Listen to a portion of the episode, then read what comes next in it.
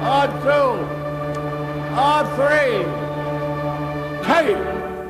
me out to the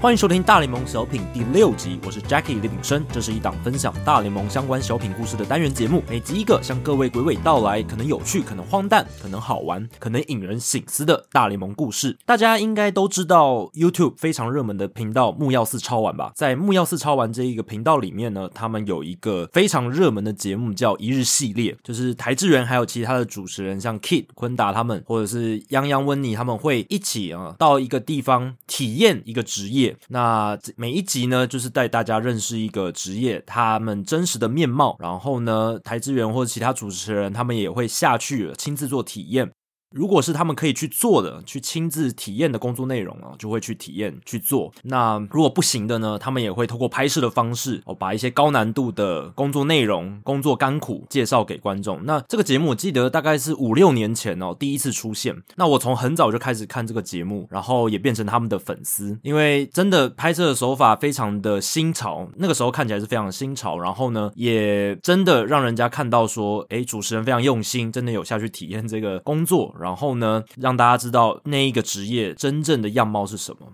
好，那为什么我今天会先提到这个一日系列的节目呢？因为我们今天要讲的故事，其实某种程度上，我觉得形态其实跟一日系列的概念有点像哦。今天这一集大联盟小品的主题是零职棒经验也能一日大联盟。不知道有没有一天呢、啊，木曜四超玩的团队有没有机会拍一日大联盟这个主题哦？但我想应该是很难啦。虽然他们已经有拍过这个一日拉米狗球员这个主题了，而且就是第一集一日系列的第一集，他们就是拍这个职棒的主题。但当时呢，他们就是只是参与球员的训练，带观众一窥职棒球员在比赛之外的工作日常。主持人邰智源跟 Kid 其实并没有真的去职棒赛场上出赛。但老实来讲，他们这样做已经是哦非常厉害了，能够呃很有诚意的去做。跟棒球相关的内容，其实已经很令人感动。那一日大联盟这个事情呢，感觉其实不只是木曜4超玩团队可能很难做到，就连如果你是在美国做哦、呃、类似这种内容的呃频道或者是主持人，可能也很难做到这件事。毕竟哦、呃，真的要去职棒赛场上比赛，如果你不是职业球员的话，真的是很危险的一件事情。不只是说做不到而已。但是在大联盟超过百年的历史长河当中，其实已经有一些人在几乎没有职棒经验的情况下站上大联盟，体验了所谓的一日大联盟这件事情。而且这一群人甚至还曾经被誉为底特律老虎的救世主。哇，这到底是怎么一回事？一九一二年的五月十八日，坐落在费城的费城运动家主场 Shibe Park 下部球场举行了运动家和老虎的例行赛。当时那一天，代表老虎的先发投手是一个名叫 Alan Travers 的人，他是一名来自附近地区费城当地附近地区大学圣约瑟夫学院的二十岁学生啊。圣约瑟夫学院它是一个宗教学校，天主教为主的一个学校。那 Alan Travers 在这所学校里面，他连校队都打不进去，却成为当天。天运动家跟老虎例行赛的主战投手，老虎队的主战投手，而在他身后帮他防守的队友们，大部分也都不是棒球科班出身。这到底究竟是怎么一回事？这一群以 Alan Travers 为首的非职棒人士，为何能意外的站上大联盟赛场进行比赛，并且在大联盟历史和 Baseball Reference 的页面上面留下官方正式记载的出赛记录？他们怎么办到的？Alan Travers，他不仅学生时代并没有打校队，他其实在毕业之后，还有在那一次的一日大联盟体验之后，他后来成为的职业是天主教的神父。究竟一个后来成为天主教神父的人，怎么会有在大联盟比赛的经验？这实在令人匪夷所思哦。而 Travers 也成为大联盟史上唯一一个曾经在大联盟赛场上比赛的天主教神父。所以，我们今天就要来好好讲一讲这个故事啊，这件事到底怎么发生的？那后来哦，又产生了什么样的影响？那其实会发生这件事最早的开头，一切的开端都得从名人堂球星 Ty Cobb 他闯了一个祸哎来说起。怎么说闯了一个祸呢？五月十五日，当时在美联排名第六的老虎队做客纽约。那那个时候，纽约洋基还不叫洋基队，那个时候纽约洋基还叫做纽约高地人队 （New York Highlanders）。他们是在一九一三年才改名成洋基了，所以那个时候还叫高地人队。而且那个时候的高地人队，其实他们名气不像后来的洋基那么大，就只是一支哦，算是蛮普通的美联球队。那老虎队当然，他们的球星 Ty Cobb 非常知名啊。在 Pete Rose 在一九八零年代打破这个世界安打纪录之前，原本的大联盟世界安打纪录的保持人就是 Ty Cobb，超过四千一百支哦。他是大联盟二十世纪初期哦，一九零零年代、一九一零年代，甚至到一九二零年代非常著名的一个球星，算是二十世纪上半叶啊最知名的大联盟球星之一。那那个时候呢，高地人队跟老虎队进行了一场例行赛，在一九一二年的五月十五日，当天的观众席上有一名叫做 Cloud Luker 的高地人球迷。他不断的对 Cup 咆哮、喷垃圾话哦。那个年代呢，其实球迷看球也是蛮激动的，而且因为那时候的可能就是球迷的素养也没有那么高哦，所以大部分哦会出现很多那种咆哮，甚至骂裁判啦、骂球员啦、打架啦，各种各式各样的事情都有。那那个时候，这个 Claude Luker 这个球迷就一直对 Cup 老虎队这个对手的知名球星喷垃圾话。试图用这种言语干扰的方式啊，去影响 Cobb 的表现，增加高地人赢球的几率。Luker 呢，他最终成功了，激怒了 Cobb，却也为此付出了代价。球员时期脾气火爆的 Cobb 被 Luker 难听的咒骂和脏话搞得忍无可忍，冲进观众席，找到了 Luker 之后，马上就是朝他脸上招呼过去，赏了 Luker 好几拳。Cobb 把 Luker 揍倒在地之后，还不满足哦，他还用穿着钉鞋的脚用力踹 Luker 的肚子。当时一连串拳打脚踢的 Cup 并不知道，过去担任印刷工的 Luker 前一年才刚因为公安意外失去一整个手掌，还有另一只手的三根手指，所以基本上他是，你可以说他是一个身障人士哦，因为他的双手几乎都不太能用了。所以周围的球迷知道这件事，他们看到这个情况，就立刻对 Cup 大喊：“哎，不要打他！这个人连手都没有，你到底有没有良心啊？”大概是这种感觉。但是那个时候，Cup 已经失去理智了，因为 Cup 他在生涯还是球员的时候，他的脾气比较火爆一点，完全听不进去，而且还回呛那些球迷说：“我才不管嘞！就算他没有脚，我也要狠狠揍他一顿。”哦，可见 Cup 当时真的是已经完完全全的理智线断掉了。啊，无巧不巧，当天观众席上有高官在场，而且这位高官正好就是掌管美国联盟大权的美联主席 Ben Johnson 哦，Ben Johnson 他也是一个知名人物，他是创立这个美国联盟的主席哦。那看到了整起事件，为之感到非常震怒啊，所以他就告诉老虎队的总教练 Huey Jennings，这也是个名人堂的人物。Johnson 告诉 Jennings 说 t i e Cup 这个行为啊，我要把他无限期的禁赛。哦，听到这件事，Cobb 的老虎队友非常不满哦，他们觉得，哎，你怎么可以这样子哦，禁赛我们的最好的球员哦，是不是想让我们呃输很多球啊什么的？所以在打完五月十七日的比赛之后呢，有十六名老虎球员一起投票，哦，最终他们的决议是，他们要威胁在十八日的比赛发动罢工。他们跟联盟下的战帖是，除非 Cup 被解禁，否则呢，他们就拒打比赛。性格强硬的 Johnson 当然也不是省油的灯，他毫不畏惧老虎选手的罢工威胁。他跟老虎老板 Frank Nevin 说：“只要你没办法摆出足以让比赛开打的阵容，他就会判老虎弃权比赛，而且每场比赛都罚款五千美元哦。”听到这件事，Nevin 这个老虎队的老板他就慌了，他感觉到不管是自家球员的罢工宣言，还是 Johnson 的这个威胁呢，其实两边这些都是来玩真的，不是在开玩笑。要是这件事没有处理好，搞不好他会因此失去整支老虎队，所以呢，事态严重的情况下，Nevin 就要求 Jennings 无论如何都要想出个办法，凑足人数撑过去，度过这一次风波之后再说吧。那这个时候呢，就出现了一个很大的问题，如果这些主力球员真的都不打了，那你要找谁来报队呢？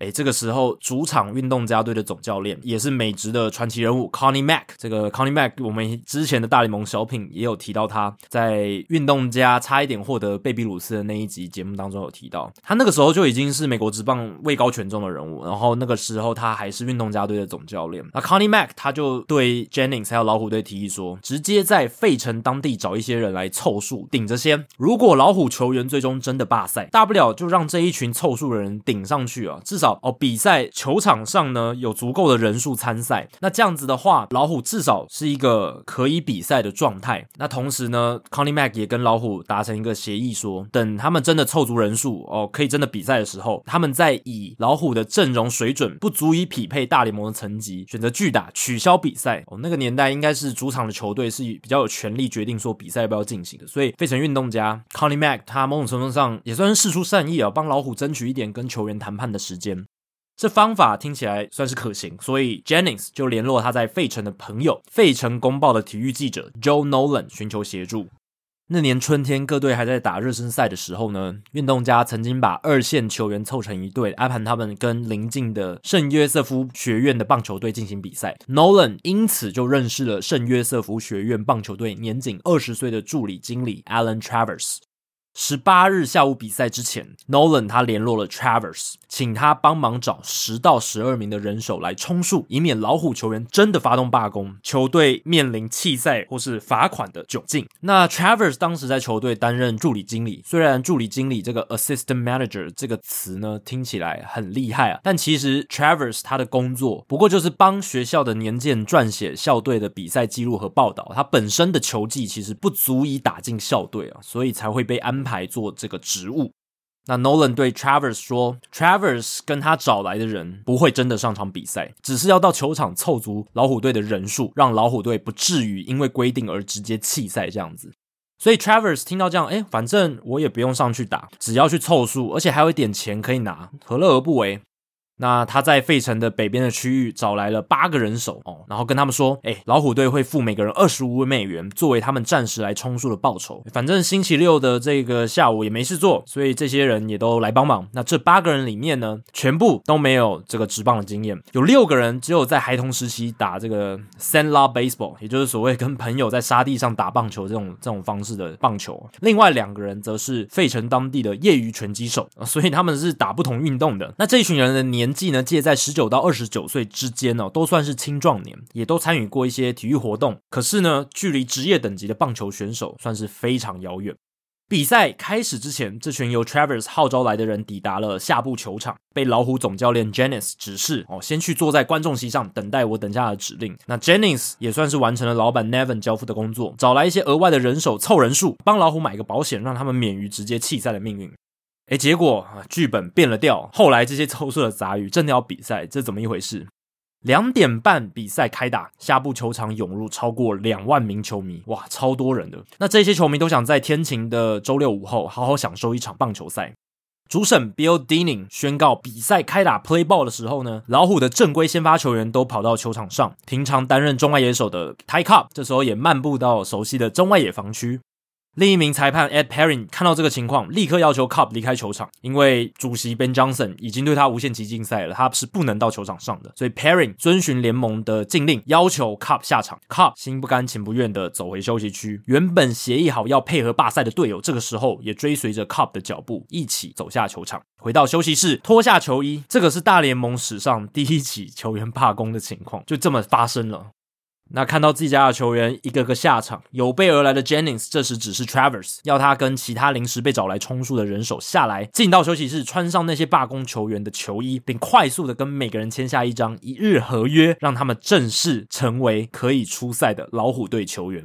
然而啊，兵不厌诈，原本要配合老虎取消比赛的运动家总教练 Connie Mack 忽然改变了主意。因为他看到进场的球迷为数众多，超过两万人，他担心要是临时取消比赛，会引起球迷群巨大的反弹，造成不小的损失。而且仔细想想，运动家老实讲也没有太多理由去帮老虎这个忙啊。毕竟取消比赛损失收入的是他们自己。而且如果这个时候让比赛继续打下去的话，当时的运动家可是前两年都拿下世界大赛的冠军队啊，阵中有超多明星球员，应该轻轻松松就能打败由临时杂牌军组成的老虎，而且可以稳稳的打败对手之外，还能帮助自家球员累积。出更好的个人数据，为什么不这么做呢？所以算是有点老奸巨猾的 Mac，他就反悔了私下跟老虎达成的协议，执意要让比赛继续打下去，杀个老虎措手不及。这一步确实出乎老虎总教练 Jennings 的意料，但由于 Connie Mac 他在职棒界的地位非常高，Jennings 他没办法去正面挑战 Mac 的决定，所以老虎只能摸摸鼻子，让 Travers 还有他找来的这些杂鱼们上场比赛。Jennings 他把那些临时杂鱼排入先发名单之外呢，还将自己手下的两名教练也拉进来比赛。没办法，人手实在不足啊，所以四十八岁的退役老捕手 Deacon Maguire 以及两鬓斑白的四十一岁退役球员 Joe Sutden 都被拉下去比赛。Maguire 已经有六年的时间没在大联盟频繁出赛了，但他还是同意吃下那场比赛的接补工作。而已经七年没有在大联盟比赛的 Sutden，则是去镇守一垒。但老实讲哦，其实你把野手阵容排好还算简单，真正让人头痛的是先发投手该派谁呢？如果你有打过这个河滨的社会组的球赛，或者是以前学生棒球乙组的赛事的话，通常投手呢是大家最搞不定的，因为好的投手呢在业余层级里面是真的非常非常难找到的，也非常稀少。通常呢能稳稳的把球投进好球袋，就已经是呃非常了不起了哦，非常可以用的投手了。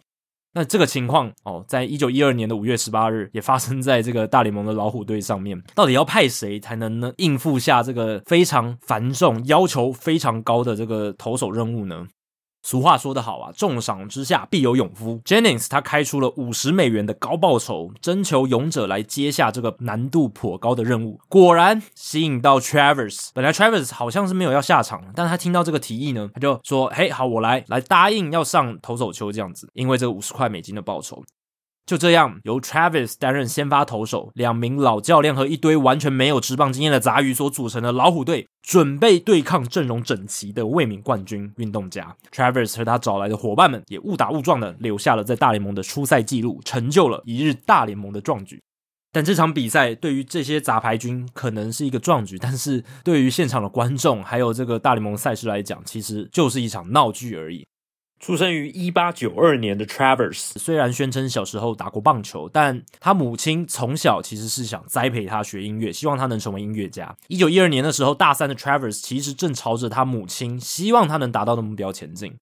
Travers 在学生的管弦乐团演奏小提琴，他同时也是一名不错的戏剧演员。所以比起 Travers 在戏剧、在艺术方面的天赋，他的运动能力并不理想。他打不进圣约瑟夫学院的棒球校队，而且只能担任负责行政和记录工作的助理经理。前一天还在学院上课的他，应该怎么想都没想到，自己隔天竟然会站在观众数超过两万人的大联盟投手丘，担任客队老虎队的先发投手。对老虎而言，更糟糕的是，Connie Mack 这个运动家的总教练不仅捅了他们一刀，还把那场比赛当做世界大赛第七战一样的认真对待。当时运动家的内野有十万美金内野之称哦，当时十万美金是很大笔的钱。如果你用现代标准的话，你可能会把这个内野取成什么千万美金内野，可能每一个内野手的年薪都超过千万这样子。所以当时的运动家的内野手其实是非常强的，阵容非常出色，明星级的，包含名人堂球员 Home Run Baker、Eddie Collins，以及出色的游击手 Jack Barry 和一垒手 Stubby McInnis 这些人。这个内野阵容全部打满全场，没有被换下去。另外呢，Mac 也派出强投 Jack Coombs 和名人堂球星 Herb Pennock 应战，所以投手方面他们也派出一时之选。那运动家面对实力跟他们差十万八千里的对手，这些球员也没有要让的意思，使出全力比赛。那想当然会儿，在这样的情况下，老虎队当然是吞下了悲剧的惨败，以二比二十四遭到运动家血洗，非常大悬殊的比数，二十二分差。运动家的三名投手总共三振老虎的杂牌军打者十六次，哎，十六次听起来好像没有很多，对不对？但是当时一队平均每场比赛可投出的三振数只有三点九七次哦，所以这个是哦超出平均不知道多少个标准差了，非常厉害的一个数字，十六次三振。当然，打击方面，运动家全队也超出多达二十六支安打，包括四支二垒安打和七支三垒安打。哦，那个年代算是大联盟的死球年代，所以全垒打本来就没有很多，所以三垒安打算是非常常见的那个时候。那七支还是很多啊，在一场比赛里面，而且还有八次的盗垒成功，所以是完全把老虎队当儿戏在耍。Travers 他完投了八局哦，为什么？你可能会想说，为什么会让 Travers 完投八局？因为那个年代，其实先发投手通常啦都会投满全场，而且当时老虎队又因为球员罢工，人手不足，所以只好让 Travers 完投这件事，好像也蛮合理的。Travers 完投八局，被打二十六支安打之外，身后杂鱼队友的防守也完全不帮忙，发生了多达七次的守备失误。这种情况导致 Travers 他丢掉的二十四分当中，嘿，那场比赛他投八局丢二十四分，有多达十分是非自责分，所以他的自责分其实是十四分。而这也是造成为什么他的生涯的自责分率高达十五点七五。Travers 也因此创下了直到今天都还没被打破的单一投手单场最多失分纪录，二十四分，这个是史上纪录。然后，如果你去看他在 Baseball Reference 上面的页面哦，他生涯的自责分率十五点七五就是这样来的，生涯的自责分率。呃，这也是他在一日大联盟之旅所留下的足迹。至于 Travers 找来的那些杂鱼野手，只有一个人 Ed Irwin 击出了安打。Irwin 那天单场三支二，表现还不算太差，但其他杂鱼都完全没有建树，而且老虎的情况惨到就连总教练 Jennings 也下去代打了一个打席，只是他遭到了三振。那场比赛虽然打完四局半的时候，运动家只取得六比二的领先，乍看之下还是有的打的比赛。但他从第五局下半开始呢，很快就演变成一场闹剧了。观众当然也意识到了这点，他们也不是白痴啊。很多人在第三局之后就不满的离场。诶，我花钱是要买大联盟比赛的球票，但是在我眼前看到的却是一场低水准的烂秀，所以他们吵着向球队要求退票。所幸呢，没有发生什么大规模的暴动或是呃躁乱呢，造成比赛中断。这场比赛是顺利的打完了，然后比赛结束之后，球员在当地远景的护送下离场。那这场犹如闹剧的比赛才终于画下了句点。那这个 Ty Cobb 还有老虎还有大联盟的这些争端后来是怎么解决的呢？结果还是由这个发难者这个 Cup 他自己闯的祸，由他自己来收拾哦。因为隔天是星期天，那时候的大联盟那个年代的大联盟其实是不会在星期天安排比赛的，因为大部分的人是要去做礼拜的，所以联盟有时间可以来处理这件事。美联主席 Johnson 他取消了星期一的比赛，安排了一场紧急会议，要跟罢工的老虎球员协商。他很明确的跟球员说，要是他们再多罢工一天，他就会判他们全部终身禁赛。哇，这个威胁的力道非常强哦，而且也发挥了作用。老虎队在前往华盛顿备战下个系列赛的过程中，Ty Cobb 他很罕见的放低身段，他建议他的队友们：诶，虽然我很感谢你们力挺我，但是不要因为我而危及你们的职业生涯，你们不要罢工这样子。所以 Cobb 要求他的队友不要再罢工了。那下一场比赛，老虎队的先发主力球员也都回到了球场上比赛。所以呢，大联盟史上第一次的球员罢工，只维持了一场比赛就宣告结束，算是非常短暂。那联盟当然乐见这个结果。那每个参与罢工的球员呢，都被联盟罚款一百美元。虽然一百美元在那个年代是非常大笔的钱，可是相比于本来这个威胁他们要终身禁赛他们的这个惩罚，其实已经算非常轻了。而这整体事件的发难者 Cup 则是只被罚款五十元，这到这是为什么？他的罚款还比其他球员轻？那，或许是因为 Cobb 主动说服队友不要再罢工，也或许是 Cobb 在球队的明星地位还有身份，也或许是 Cobb 他威胁对大联盟提告的计策奏效。不管如何呢，Johnson 对他的裁罚就是没有太重，只罚了 Cobb 五十元罚款，然后禁赛他十天而已，而且还可以从五月十六号，就是他揍完球迷的隔天就起算，所以他在五月二十五号的这个时候呢，就他的这个裁罚禁赛就结束了。那对于 Travers 的朋友来说，Travers 他和他们那些杂鱼，可以在一九一二年五月十八日的体验一天的大联盟，一日大联盟的体验，算是一个蛮有趣的经验，然后也让 Travers 成为了一日名人。但是对于 Travers 他自己和他母亲而言，这却不是什么太光彩的事。一日大联盟的隔天，Travers 的母亲在报纸上看到自己儿子的照片，标题上面写着“公贼”，也就是 “strike breaker”，就是指那些在罢工活动中不参与罢工，而是继续啊进行工作的劳工，算是嗯、呃、怎么讲，不参与罢工的那些人啦，破坏罢工团结性的那些人。那这些人通常会被这个工会的人或者是那些劳工视为眼中钉的老鼠屎。那为什么“公贼”这个字在 Travers 母亲耳中特别敏感呢？因为那个月费城当地有一起大众电车的罢工正在进行，所以 Travers 的母亲生怕 Travers 会因此被贴上“公贼”的标签，然后被很多呃那些工会的人盯上，导致他人身安全受到威胁。那个年代的这个大众电车经常啊发生罢工，所以呃当时呢，一般社会这个劳工阶级其实都是力挺这个大众电车罢工的。那 Travers 他们家也不是什么有钱大户啊，所以当然也也有注意到这个罢工的事情。所以当时作为一个公贼，其实是蛮危险的一件事情。但还好，后来 Travers 并没有因为呃这个报道而惹上什么麻烦。一九一三年从圣约瑟夫学院毕业之后呢，Travers 加入了耶稣会，并继续在其他宗教学院进修，然后在一九二六年成为了神父，所以他是真的成为神父了。成为神父之后的 Travers，除了神父的职责之外呢，他也回到母校教导西班牙文和神学，直到一九六八年才去世，享受七十六岁。啊，Travers 被后世的棒球迷视为当年那个挽救老虎免于解散的男人，也就是老虎队救世主啦。因为要不是有 Travers 和他去找哦，他的那些杂牌军，老虎很可能就会被大联盟罚款，然后甚至呃禁止比赛、弃赛等等。那 Travers 他当然就如我们节目一开始有提到的，他也成为了史上唯一一位曾在大联盟赛场上留下初赛记录的神父。在世期间的时候呢，Travers 其实都不太想提起那一段一日大联盟的往事。即便有人来问他，他通常也不愿多谈。事发好多年之后，Travers 才在一次接受伟大棒球作家 Red Smith 的访问的时候呢，打破了沉默，回忆起那段疯狂的一日大联盟经历。哦，以下是他的这个说辞：当天差不多中午的时候，Nolan 告诉我老虎球员要罢工的事情。提到，要是真的十二名球员都拒打的话，老虎会被罚款，甚至会危及球队的经营权。Nolan 他请我能找多少人手就找多少人手，所以我走到二十三街的附近啊，那边有一群人在街角聚集，我就去找他们来帮忙。原本我们以为只是人到现场就好，从来没有想过真的会上场打球。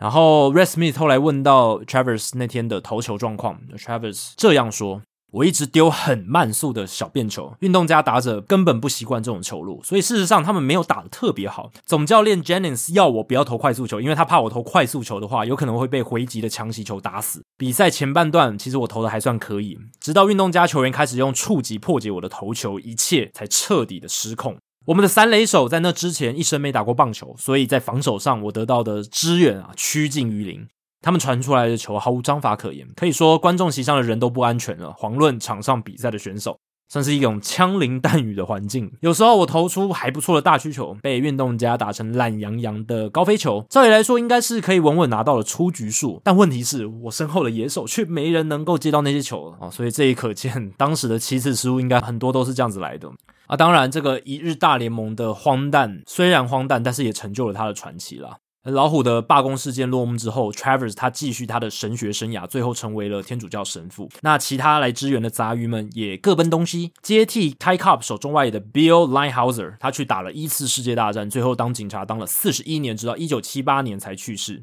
而当天先发守三垒的 Billy Mahart 后来真的打上了大联盟，于一九一六年在费城人出赛一场。他算是这群人当中后来唯一有靠实力打上大联盟的人。更传奇的是，有人说他就是一九一九年黑袜放水事件当中的组头之一 Billy Graham。会有这种说法的人认为说呢，当年 Billy Mahart 他在老虎队采用化名，因为 Mahart 就是 Graham 这个字这个名字倒过来拼的结果，Graham 是 G R A H A M，而 Mahart 就是 M A H A。RG 正好是 Graham 反过来，但后续也有研究指出，其实 Billy Graham 和 Billy Mahar 不是同个人，所以说法众说纷纭。但是呢，有这样子的说法，也增添了这一个人的神秘性还有传奇性。那当天唯一有打出安打的 Ed Irwin，在一九一六年就因为一起意外受伤去世了，而游击手 Vincent Manny 后来因为一连串疾病过世，死于一九二二年，而替补三垒手 Jack Smith 活到了一九六二年才去世。右外野手 Hap Ward 活到一九七九年，而二垒手 Jim McGuard 则是直到一九八一年才逝世，享受九十二岁。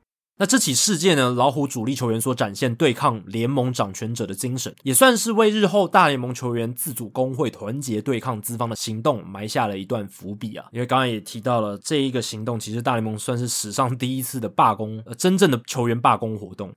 那透过误打误撞参与到一九一二年的一日大联盟事件，上述这一群照理来说不太可能在大联盟出场比赛的杂鱼，最终都成为大联盟历史的一部分。虽然这整体事件充斥着非常多荒诞、令人觉得好笑的故事发展轴线，但我觉得也是因为它的荒谬和不合理，才更增添了一分引人入胜的传奇性。以上就是这一集大联盟小品带给大家的这个一日大联盟，还有 Alan Travers 的传奇故事。那像这样子的经验呢，我觉得以后应该是很难再出现了。毕竟在那个年代呢，大联盟的比赛制度啊，还有球员素质没有像现在这么完整、那么健全，而且球员水准的素质没有这么这么像现在这么这么高。在现在的体制情况下，除非你是那种因为特殊纪念意义所以签一日合约的人，像之前我记得有这个 Adam Greenberg 这个人物，就是。是他在二零零五年大联盟初登场的时候，因为头部出生球被砸到，后来就没有在大联盟出赛，然后直到二零一二年马林队才跟他签下一日合约，然后让他上场打了一个打席。虽然他遭到三振，但也是算是一桩美事啦，被圆了一个美梦，这样子也算是一日大联盟这样子。但 Adam Greenberg 比较不一样，他是有职棒经验的选手，而且他本来就应该照理来说要有在更多大联盟的这个出赛机会，只是被一颗出生球搞乱了，所以他后来能获得这个一日经验也算是合理。我觉得以后要出现这种一日大联盟的经验，可能就是要靠着像这样 Adam Greenberg 这种故事。那其他呢？像这个一九一二年老虎这一群临时杂牌军的情况，应该是再也不会发生后无来者了。好，如果大家喜欢大联盟小品的话，欢迎追踪 Hito 大联盟的 Podcast 节目，并加入 Hito 大联盟在脸书的讨论区 Hito 大联盟讨论区 H I T O 大联盟讨论区。有任何回馈、想法、建议，都欢迎提供给我。你可以在脸书社团，也可以留言在 Hito 大联盟 Apple Podcast 的节目页面。如果大家有想听的故事或主题，也希望不吝随时提出来。大联盟小品，我们下次再见，拜拜。